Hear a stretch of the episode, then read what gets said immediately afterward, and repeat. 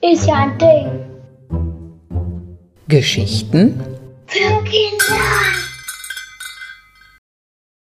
Puh, jetzt habe ich es endlich geschafft. Ich habe mir heute extra Zeit genommen und bin nach Karlsruhe gefahren ins Badische Landesmuseum im Schloss.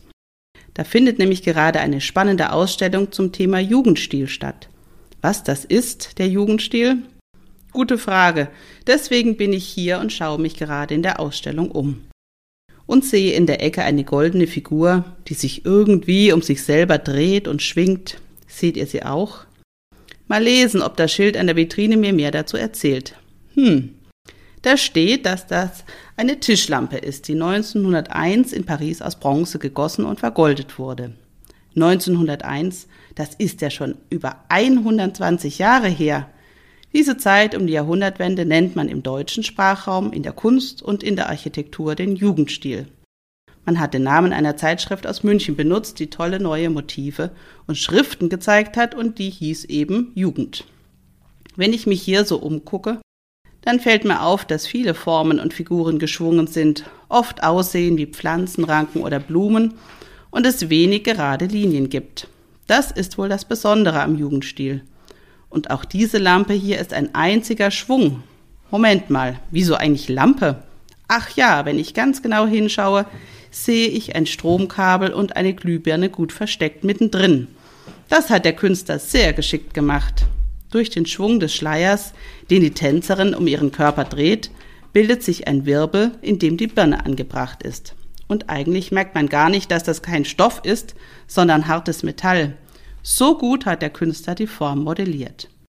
Sieht teuer aus, diese goldene Lampe, und vor 120 Jahren war elektrisches Licht noch nicht so normal wie heute.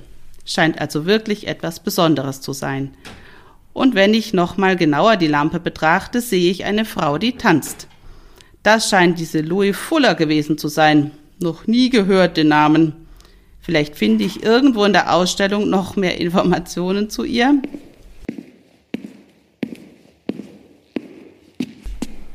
Ah, jetzt bin ich im letzten Raum der Ausstellung und hier gibt es sogar einen Film zu Louis Fuller.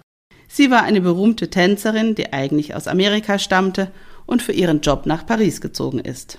Dort hat sie in verschiedenen Theatern ihren berühmten Schlangentanz aufgeführt und Filme gedreht.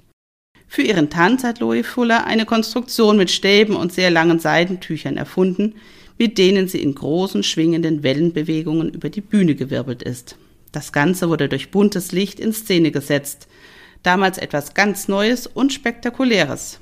Neu war auch, dass eine Frau mit ihrem Beruf viel Geld verdiente und mit ihrer Kunst sehr berühmt wurde.